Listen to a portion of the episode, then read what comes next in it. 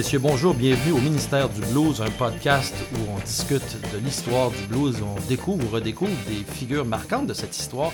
Et aujourd'hui, on va se consacrer à une des figures peut-être les plus mystérieuses, les plus énigmatiques, les plus difficiles à attraper. Il s'agit de Robert Johnson.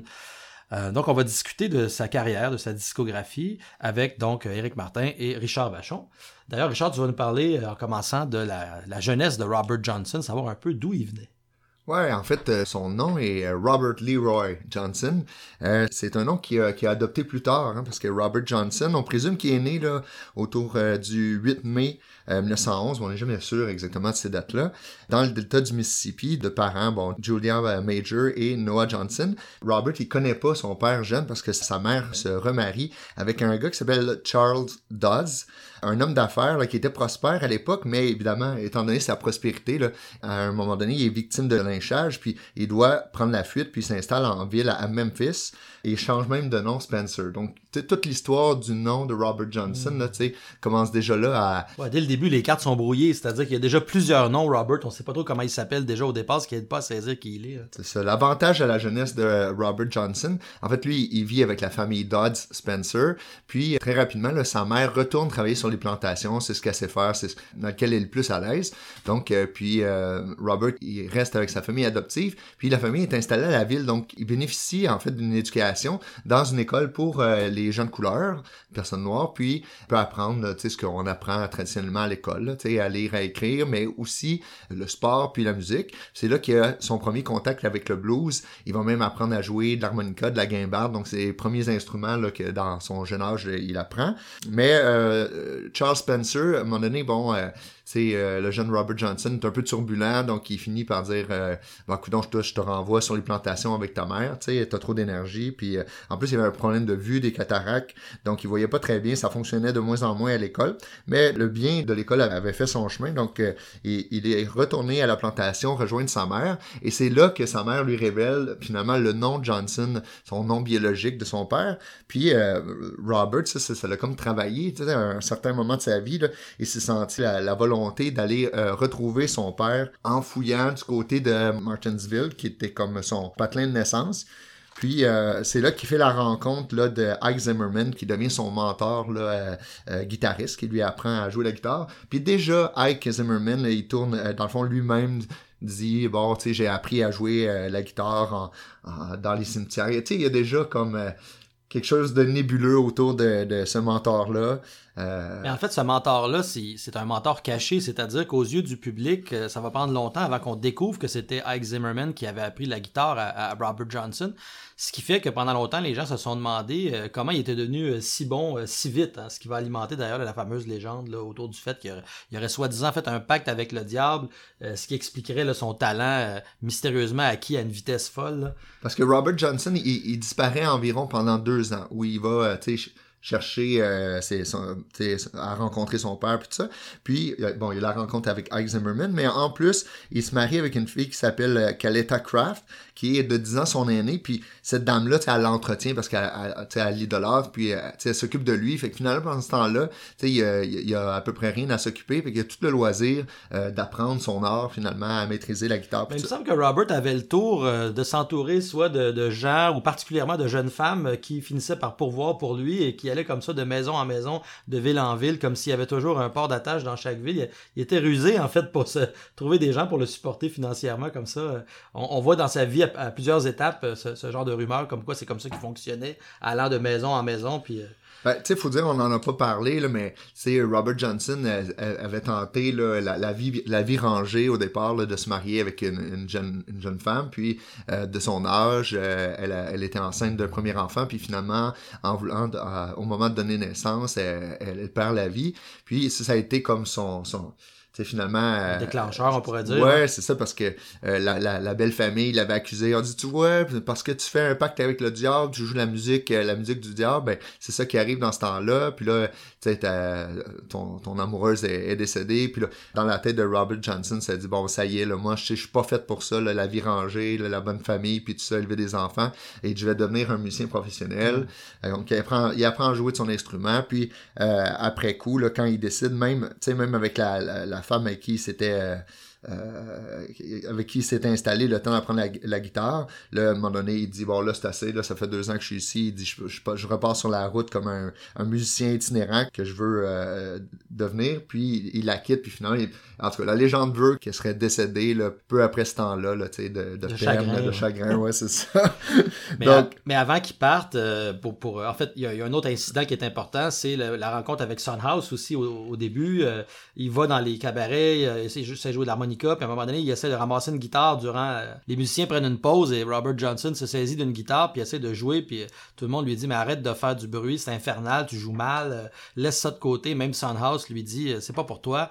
Et donc là, lui, il dit Ah ouais, je, vais vous montrer, vous allez voir. Hein. Vous allez revenir. Et c'est là que il disparaît, comme on dit, pendant, pendant deux ans. Période durant laquelle on pense que c'est là qu'il est allé apprendre avec Ike Zimmerman, effectivement, parfois dans des, dans des cimetières. Euh, mais quand il revient, donc, les gens s'expliquent pas que soudainement ils sont devenus euh, excellents et qu'ils se mettent à jouer même des, des riffs que personne euh, jouait à l'époque, un style de guitare complètement inconnu.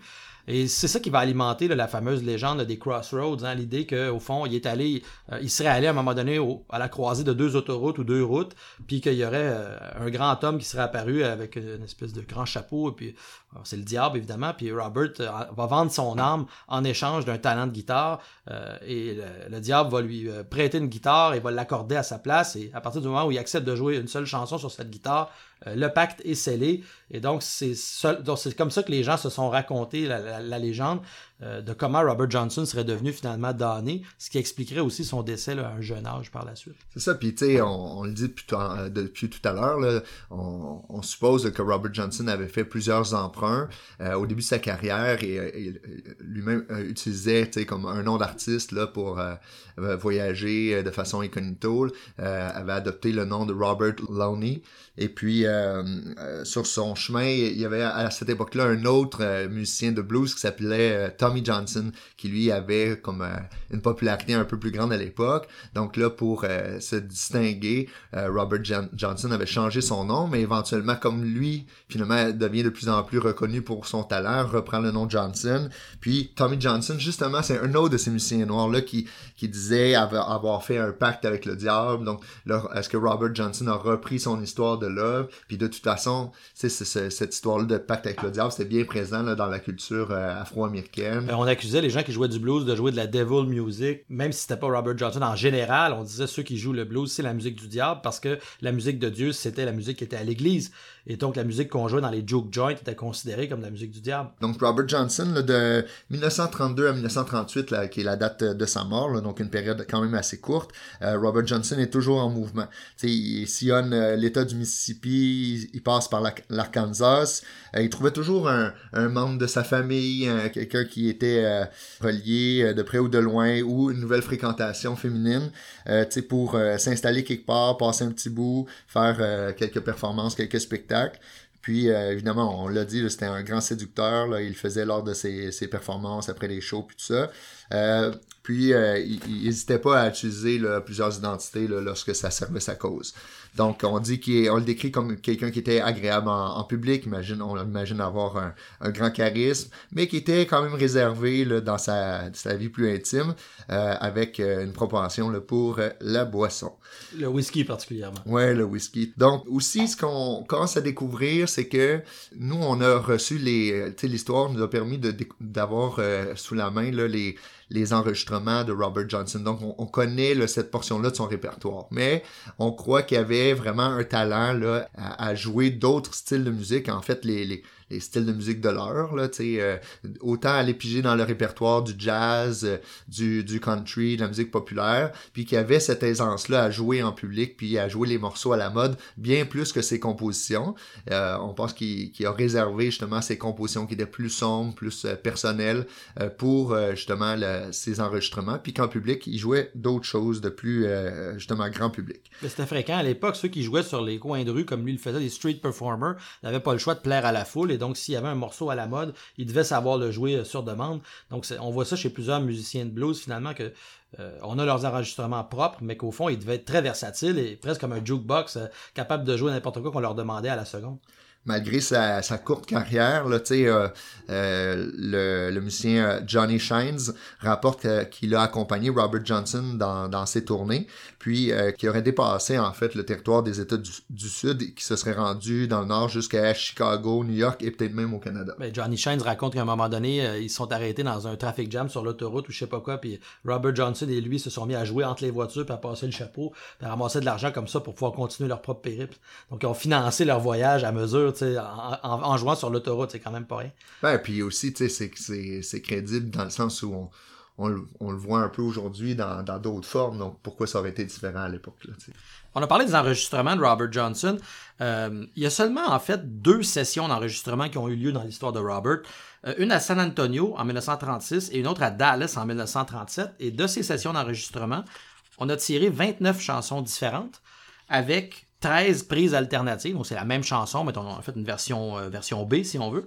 Euh, et c'est tout ce qu'on a. C'est-à-dire que, euh, comme sa carrière a été très courte comme il est mort assez jeune, ben, on a seulement ces 29 chansons grâce à un producteur plutôt country à, la base qui s'appelait Don Law.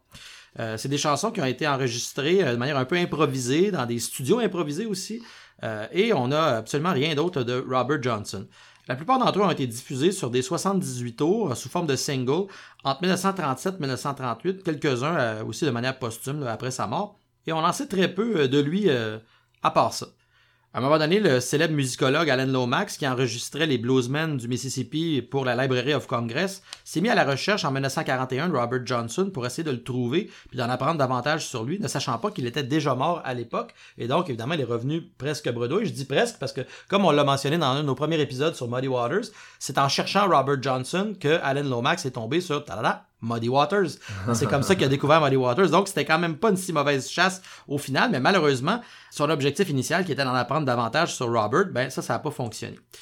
Comment c'est arrivé ces enregistrements? Ça a commencé à Jackson, Mississippi, autour de 1936. Johnson s'en va rencontrer un bonhomme qui s'appelle H.C. Spear. Lui, c'est un gars qui tient un magasin général, mais qui est aussi un genre de repéreur de talent. Il met en contact avec Ernie Hurtel, qui est un vendeur pour la American Record Company, et lui présente Robert Johnson à Don Law, qui va devenir son producteur, et ça va donner la première session dont j'ai parlé à San Antonio. Euh, qui va se tenir du 23 au 25 novembre 1936, donc pendant trois jours, dans la chambre 414 du Gunther Hotel. Ah. Où... ouais, c'est ça. Je savais pas qu'on avait le numéro de la chambre. Ah, ouais, on a le numéro de la chambre 414. Euh, je sais pas si ça existe encore. Euh, où la compagnie Brunswick Records avait établi un studio d'enregistrement temporaire. Et donc, pendant trois jours, Johnson va jouer 16 tunes et va enregistrer, comme je le disais, une version alternative pour la plupart des chansons. Et ce qui est bizarre, c'est qu'il va jouer en faisant face au mur. On sait pas trop pourquoi. Il y en a qui pensent que c'est parce qu'il était gêné, qu'il était réservé. Il y en a d'autres qui pensent que c'est une stratégie sonore en utilisant le, coin et le mur euh, comme un effet de réverbération. Euh, il y en a d'autres qui pensent que c'est parce qu'il voulait cacher sa technique euh, et son doigté, parce que paraissait qu'il jouait souvent dos à la foule, parce qu'il avait peur qu'il soit copié par d'autres bluesmen, donc il voulait pas que son style de guitare très particulier, il avait des, très longs doigts, hein, Robert, euh, donc euh, il avait des, capacités de faire des fingerings que personne d'autre faisait, et il voulait pas que ce soit copié. du côté des artisans, ça a été longtemps comme ça, les artisans se cachaient pour pas monter de pas montrer en fait leur, leur truc. ah ouais, le mot industrie vient de endostruéré, fabriqué en secret. Ah ouais? Ouais, monsieur. Donc, en tout cas, trêve d'étymologie, tout ça pour dire que donc on sait pas trop quoi que Robert jouait dans un coin, mais c'est comme ça qu'il a enregistré face à un mur. Euh, donc, il a enregistré des chansons comme Come On in My Kitchen, Kind Hearted Woman Blues, I'll Believe I'll Dust My Broom. moi, je pensais que c'était Elmore James qui avait fait ça, je tenais patate. Puis euh, Crossroad Blues. Mais la première qui va être diffusée sur un disque, ça va être Terraplane Blues et aussi euh, Last Fair Deal Gone Down. Euh, Terraplane Blues, ça va donner même un petit hit local. Il va vendre quand même 5000 copies. C'est beaucoup à l'époque. Euh, mais ça débordera pas, là, on pourrait dire, un, un certain succès régional. Donc voilà pour la première session d'enregistrement. La plupart des chansons plus sombres, plus introspectives euh, de Johnson viennent de la deuxième session qui va se dérouler à Dallas, au Texas, toujours avec Don Law. Euh, dans un studio qui va être dans un building qui appartient à Warner Brothers sur la rue Park Avenue. La compagnie Brunswick Records a un studio au troisième étage. Nous sommes le 19 et 20 juin 1937 et à ce moment-là, euh, cette session-là va finir par générer 11 euh, enregistrements, donc 11 singles, 11 disques qui vont sortir de cette session-là. Qui vont être diffusées dans les années suivantes. et encore une fois, à peu près deux prises de chaque chanson existent et nous les avons toujours aujourd'hui. Donc c'est comme ça qu'on arrive à un catalogue total de 29 chansons. Mais Eric, as-tu entendu parler de la légende de la 30e chanson? Ben là, non. Hey, tu, vas aimer ça, là. Tu vas pogner quelque chose, c'est pas croyable. Tu sais, comme on le dit, tout est dans tout, là. Écoute bien ça. Ça veut dire qu'il y aurait... Euh, Robert Johnson aurait écrit une 30e chanson, mais évidemment que le diable aurait gardé avec lui. Mais on connaît cette 30e chanson-là. En fait, l'histoire voudrait que ce soit le morceau Mr. Downchild. Imagine-toi donc.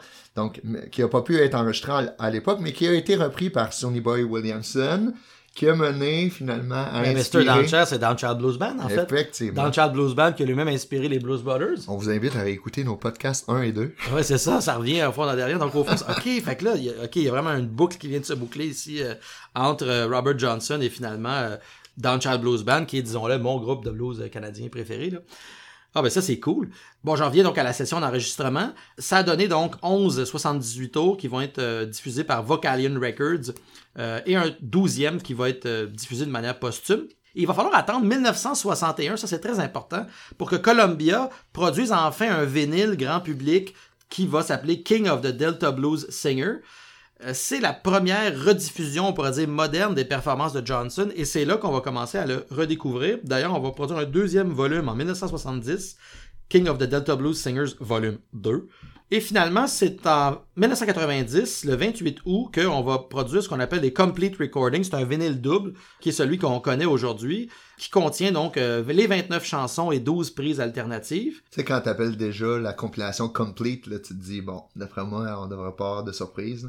Et finalement, c'est lors du centième anniversaire de la naissance de Johnson, le 8 mai 2011, que Sony va euh, diffuser une nouvelle compilation qui s'appelle Robert Johnson The Centennial Collection. C'est une compilation de deux CD remasterisés dans lequel on a 42 de ses enregistrements, c'est-à-dire donc les tunes originales puis les versions B, avec aussi deux petits fragments sonores, un où on entend Johnson pratiquer des riffs de guitare, puis un autre où il discute avec euh, l'ingénieur de son en disant I want to go on with our next one myself. Paraît-il que la Centennial Collection, au fond, c'est l'enregistrement qu'on a aujourd'hui qui est de meilleure qualité. Mais on voit que finalement, ça a pris pas mal de temps entre 1937 et 1961 et finalement 90 et même 2011. On est encore dans le processus de découvrir Robert Johnson euh, puis de rendre sa musique accessible au grand public. Ouais, puis tu sais, euh, son histoire s'inscrit dans l'histoire actuelle, dans le sens où, tu sais, je pense, euh, tu sais, je vais vous parler un peu de la mort de Robert Johnson, tu sais.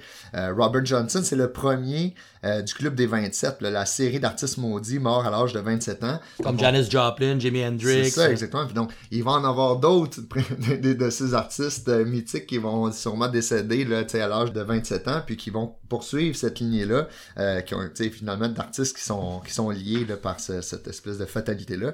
Donc, on parle de Brian Jones, qui appartenait aux Rolling Stones, Jimi Hendrix, Janis Joplin, tu disais, Jim, Jim Morrison, Kurt Cobain, Amy Winehouse. Donc, tu sais, cette, cette lignée là continue. Puis bon, euh, Robert Johnson donc a, eu une vie relativement courte. Il est mort euh, dans les environs de Greenwood euh, le 16 août 1938 dans le Mississippi. Après trois jours d'agonie, puis là, ben, c'est ça, tu sais. Dans le fond, il y a cette thèse-là de, ben, ce qui est l'histoire la plus fun, peut-être, l'hypothèse d'un empoisonnement par un mari jaloux, c'est ce que Sonny Boy Williamson avait rapporté. On dit qu'il était dans un bar, il aurait fait des avances à une femme mariée, le mari jaloux aurait empoisonné une bouteille de whisky, l'aurait donné à Robert, ou l'aurait fait donné à Robert par le personnel du restaurant ou du bar, puis que Robert donc aurait bu ça et pendant trois jours par la suite, euh, paraît-il qu'à la fin il marchait à quatre pattes et hurlait comme un loup, comme un homme possédé. Donc là évidemment ça entretient encore la Devil euh, Legend et tout ça. C'est ça. Sinon il y a des thèses plus scientifiques qui supposent qu'il aurait pu euh, mourir, succomber à, une complication due à la syphilis ou à une pneumonie. Puis là ben, dans le fond tout ça on comprend que c'est possible. D'ailleurs sur son certificat de décès on peut lire l'inscription No Doctor, donc qu'il n'y a personne qui a identifié la cause de la mort. Donc c'est ça, ça, ça nous laisse de l'espace pour continuer à présumer des choses, à spéculer, à nourrir le personnage. On sait pas exactement en fait comment il est mort non plus, donc ça, fait beaucoup de choses. On sait pas exactement son, où il est né, son vrai nom. On a de la, misère à retrouver, retracer son parcours, euh, puis finalement on sait même pas comment il est mort non plus, puis on sait pas comment il a appris à jouer de la guitare. En tout cas, on présume que c'est avec Zimmerman, mais à chaque fois qu'on essaie d'attraper Robert Johnson, c'est comme un poisson gluant. T'essaies de l'attraper puis tu fuis entre les doigts. Puis, tu sais, ça continue avec euh, d'autres aspects comme, tu sais, l'emplacement de sa sépulture. Tu sais, il y a, en ce moment, il y a trois endroits là, qui sont des sépultures aux États-Unis de Robert Johnson, des, des tombes. Là. Ces différents lieux là sont des outils de promotion en même temps parce qu'il y a des maisons de disques là, qui s'associent avec un lieu ou un autre comme Columbia Records. Eux autres, dans le fond, ils ont accepté là, d'identifier la tombe de Robert Johnson comme étant au cimetière baptiste du Mont Zion près de Morgan City.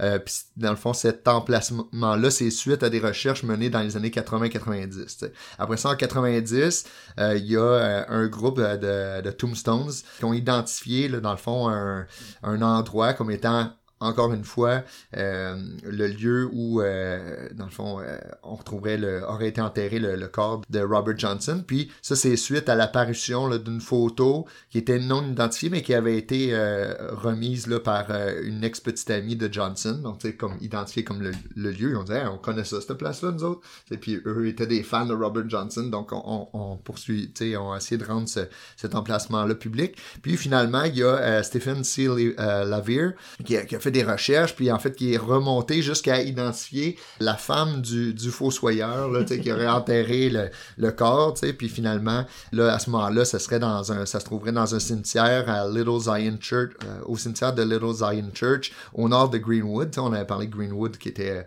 euh, là où euh, il avait passé son enfance. Puis là, cette fois-là, c'est Sony Music qui, qui, qui, a posé son label en disant, oui, oui, oui, c'est ici la tombe de, de Robert Johnson. Donc, c'est quand même intéressant, là, toute cette encore, c'est l'affaire. Il y a personne qui s'entend où est-ce qu'il est enterré. Il y a comme un, quelqu'un qui a fait un documentaire qui s'appelle John Hammond Jr.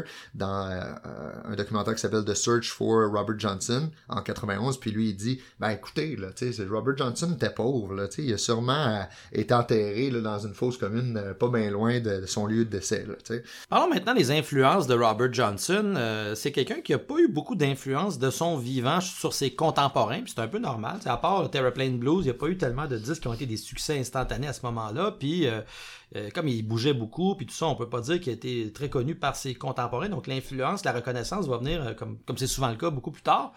Mais juste pour euh, prendre la mesure de son importance, on va prendre l'exemple de la chanson Stop Breaking Down Blues. Cette chanson-là, elle a été reprise par Sonny Boy Williamson. Par la suite, elle a été reprise par Junior Wells avec Otis Spann et Buddy Guy, qui en ont enregistré une version en 1970. Et deux ans plus tard, à travers l'océan. Elle va être reprise par, tenez-vous bien, les Rolling Stones. Donc, on est un petit peu dans un scénario à la Muddy Waters ici, euh, qui avait influencé des musiciens britanniques. Donc, ils vont enregistrer euh, Stop Breaking Down sur leur album Exile on Main Street, qui est un de leurs albums les plus euh, célébrés de tous les temps. Alors, c'est Brian Jones qui va introduire Keith Richards à la musique de Robert Johnson. Et Keith Richards le raconte comme ça, je vous le cite, il dit Quand j'ai entendu pour la première fois la chanson Stop Breaking Down Blues, j'ai dit à Brian mais c'est qui ça? Who's that? Je l'entendais jouer de la guitare et j'avais l'impression d'écouter du back. Vous savez, vous avez l'impression à un moment donné dans votre vie que vous êtes rendu bon pour jouer du blues. Euh, je pensais ça de moi-même. Puis un jour, vous entendez Robert Johnson, vous écoutez les rythmes qu'il est en train de faire, vous constatez qu'il chante et qu'il joue au même moment des choses très différentes et vous vous dites, mais ce type doit avoir trois cerveaux en même temps pour être capable de jouer comme ça. You wanna know how good the blues can get? Well, this is it. Donc là, il Keith Richards, il dit euh, euh, dans une autre station, il dit, je pensais qu'il y avait deux guitaristes qui jouaient en même temps. C'est vrai que quand on, écoute euh, certaines chansons, on a l'impression qu'il y a plusieurs musiciens qui jouent alors que Robert est, tout seul. Donc là, c'est quand même, disons, tout un appui venant de Keith Richards pour dire on a ici affaire à un musicien de, gros calibre. Johnson, ce qu'il a fait, c'est qu'il a pris le Delta Blues, mais en même temps, il a mélangé toutes sortes d'éléments. donc la slide guitar, qui est vraiment un instrument qu'on utilisait beaucoup dans le Delta à l'époque. Euh, quant au vocal, ressemble un petit peu à la voix rauque de Sunhouse. En même temps, il va s'inspirer aussi des minstrel shows du vaudeville. Il y a quelque chose dans sa voix sur certaines chansons, comme euh, dans Come in My Kitchen, euh, qui ressemble un petit peu à Skip James, la voix très aiguë, très spectrale de, Skip James, par exemple la tune The Devil Got My Woman. Il va aller chercher aussi des chansons chez Leroy Carr, chez Blind Lemon Jefferson, il va s'inspirer de Kokomo Arnold qui avait enregistré Milk Cow Blues pour faire son propre Milk Cow Calf Blues. Il va s'inspirer aussi dans ses paroles de Lonnie Johnson, d'un autre joueur de ragtime qui s'appelait Blind Blake, d'un autre musicien qui s'appelait Pete Wheatstraw. Puis en fait, dans son livre Elijah Wald, euh, le livre Escaping the Delta, l'auteur s'est amusé à essayer de, dans le peu de pièces musicales qui s'est rendu jusqu'à nous, il s'est, il s'est mis à essayer de décortiquer des éléments qui appartenaient pas à la musique typiquement euh, du Mississippi. Et puis il est allé chercher, dans le fond, euh, entre autres dans la chanson The Red Hot, il dit, voyez les sonorités swing puis ragtime là-dedans, ça, ça appartenait pas à la musique qui, qui jouait dans cette région-là. D'où cette euh, hypothèse-là là, que Robert Johnson, il connaissait la musique du Nord, il la maîtrisait, puis il était capable de la jouer devant un public pour finalement plaire à son auditoire. Puis c'est ça, ça, ça, expliquerait comment il était aussi avant-gardiste, à tel point qu'il y a des gens qui vont dire que, euh, l'exemple encore de la tune Stop Breaking Down Blues, c'est enregistré en 1937, il y a des commentateurs qui disent que ça aurait très très bien pu être un single qui aurait été enregistré par un band de rock ou de rock and roll en 1954. Donc, c'est dire qu'il y avait à peu près 10-15 ans d'avance sur ce qui va se faire dans la musique après lui tellement il était avant-gardiste. Quant à son influence sur d'autres euh, musiciens, bon, j'ai déjà parlé des Rolling Stones, euh, non seulement de Keith Richards, mais on sait que Mick Jagger aussi va être influencé par lui. Euh, ils vont jouer Walking Blues, ils vont jouer Love in Vain sur Let It Bleed, Exile on Main Street, je l'ai dit, ils, vont jouer Stop Breaking Down Blues, puis il y a aussi un film qui s'appelle Performance dans lequel Mick Jagger joue des extraits de Come On in My Kitchen, puis Me and the Devil Blues. Faut aussi noter que Eric Clapton euh, a déjà été cité en disant que Johnson est the most important blues musician who ever lived, donc le, musicien de blues le plus important qui a jamais vécu. Puis lui-même, il a enregistré euh, une compilation qui s'appelle Me and Mr. Johnson, puis participé aussi à un film Sessions for Robert J. Il a arrangé la chanson Crossroads avec Cream en 1968. Plusieurs personnes disent d'ailleurs que c'est grâce à Clapton que le nom de Robert Johnson est connu euh, aujourd'hui. Ouais, puis tu sais, il, il, avait fait ressortir la qualité euh, de la voix de, de, Robert Johnson. Je veux dire, Eric Clapton avait souligné la voix formidable de Robert Johnson.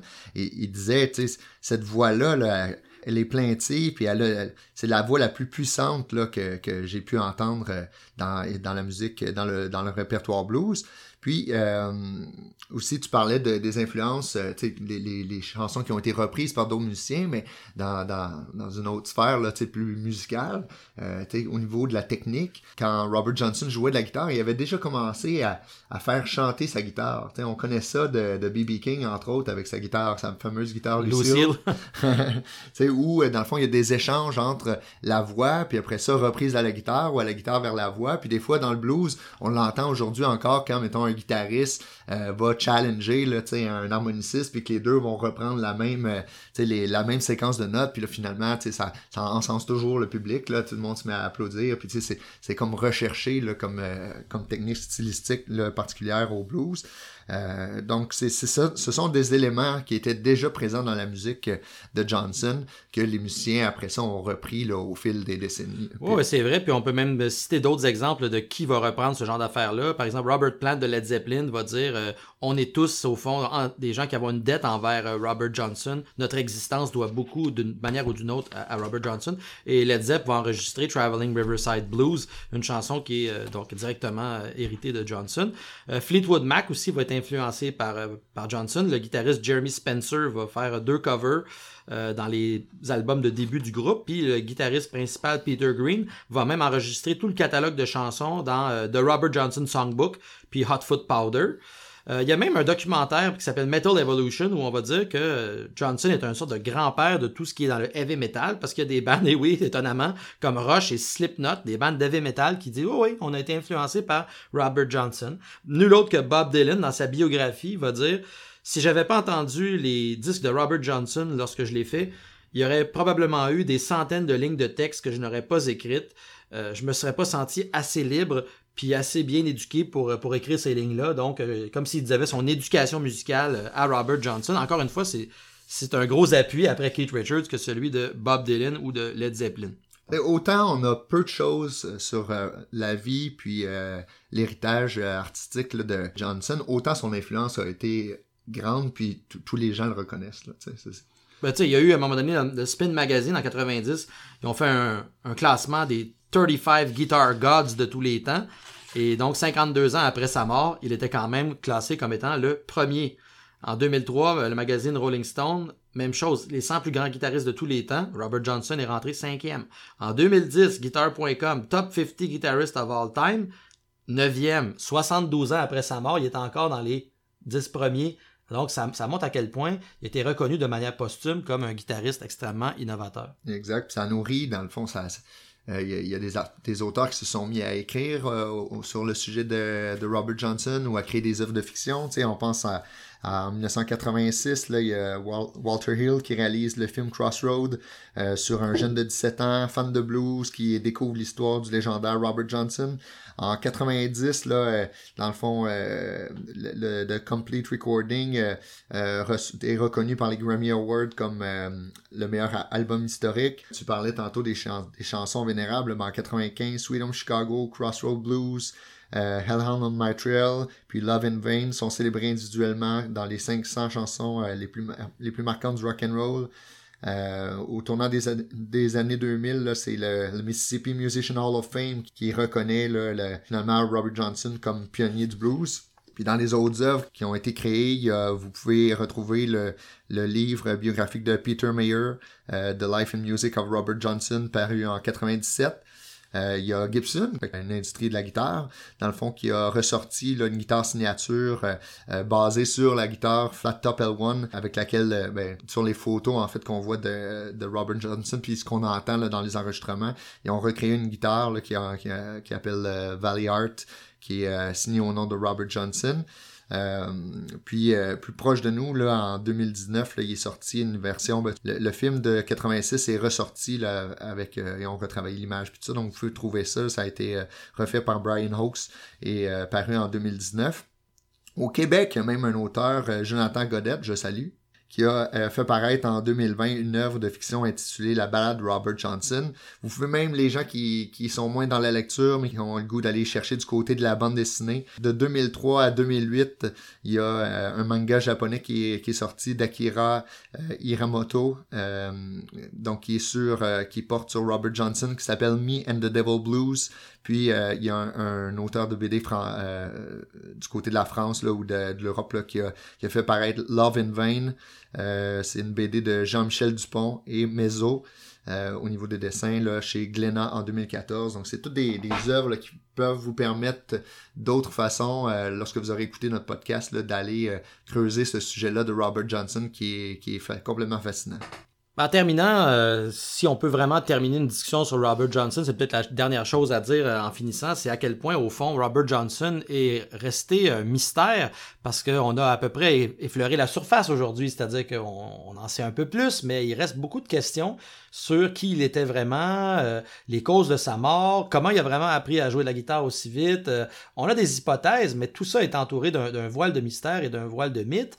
Puis c'est sûr que, bon, euh, notre premier réflexe, c'est de vouloir un peu essayer de, voir la vérité derrière le mythe, mais peut-être qu'on peut se dire qu'au fond, ce qu'on préfère de Robert Johnson, c'est de garder le, mythe vivant. Il y a quelque chose de le fun à se dire que, ben, peut-être que oui, au fond, il y a quelque chose de surnaturel dans les, pouvoirs musicaux de cet être hors nature, hors norme. Donc peut-être qu'au fond, euh, au lieu de chercher à, déconstruire le mythe Robert Johnson, euh, peut-être ce qui est le plus intéressant, c'est de voir que le mythe continue à vivre et continue à nous faire rêver. Puis euh, peut-être au fond, c'est plutôt le fun de se dire, bon, on continue à... C'est comme continuer à croire au Père Noël, il y a quelque chose de le fun à ah, continuer à croire au mythe Robert Johnson. Finalement, à chaque fois qu'il y a un chercheur, quelqu'un qui, qui effectue des recherches puis qui ajoute un nouveau fait dans dans tout ce qu'on dans tout le savoir qu'on peut avoir sur Robert Johnson. Finalement il, il fait juste euh, raviver là, euh, le débat parce que récemment on a trouvé une troisième photo. On a seulement deux photos de lui puis on a trouvé une troisième photo récemment puis les gens sont même pas sûrs que c'est vrai. Exactement. Il y a une photo là où ils sont deux euh, ils sont deux sur la photo puis il y a plein euh, en fait il y a plein d'incongruités là les les, les historiens soulèvent le, le, style vestimentaire pas bon, euh, les meubles qu'on ben le, mobilier c'est pas bon, euh, c'est pas la même époque, euh, le style vestimentaire, le, même l'annonce de Coca-Cola est, est questionnée, donc tu ça c'est vraiment intéressant. puis tu sais il y a toute une question d'argent en arrière de ça parce que tu sais il y a des droits, même si Robert Johnson tu sais évidemment a, a, a, pas pu bénéficier de, de cet argent-là lié à des droits d'auteur auteur, que ce soit pour sa musique ou son, son droit d'image. Mais après ça, il y a eu euh, toute une bataille entre son fils présumé, là, qui est Claude, euh, puis euh, sa, sa belle-sœur du côté de la famille Dodds. c'est elle qui a fourni les deux premières photos. Puis après ça, ben, dans le fond, les, les, les, les, les photos se sont mis à circuler. Évidemment, ça, ça y a amené des, des revenus. Puis là, on estime que ces revenus-là étaient à la hauteur de 1 million de pour faire apparaître les photos dans les magazines, sur des, des, pochettes de, CD, puis tout ça. Là, à un moment donné, quand l'argent est entré dans, dans le débat, mais là, c'est sûr qu'il y a eu euh, ce, ce combat judiciaire-là. Puis finalement, c'est son fils qui a gagné. Euh, euh, on a eu les droits, on a eu les droits. on a les droits. c'est ça. euh, puis finalement, c'est ça. Donc, euh, donc il y a juste trois photos qui circulent de Robert Johnson qui euh, sont, sont avérées, là, en tout cas jusqu'à nouvel ordre. Puis de temps en temps, là, il, il, en paraît une nouvelle parce qu'il y aurait encore des photos cachées là, de, de Robert Johnson. Donc ça, ça en même temps, on dirait qu'à chaque fois qu'on découvre une nouvelle chose, ça engendre plus de questions que de réponses. Ben oui. C'est ça, peut-être la peut-être pour terminer, on pourrait dire ça. C'est ça qui est particulier avec Robert Johnson, c'est plus on, gratte, moins on est certain. On, éclaire rien. Là, non, mais ce qui reste à faire au fond, c'est peut-être d'arrêter de se casser la tête, puis tout simplement d'aller écouter les enregistrements. Euh, parce qu'au fond, c'est ce qui est essentiel, c'est le catalogue de chansons qui nous a À la prochaine fois.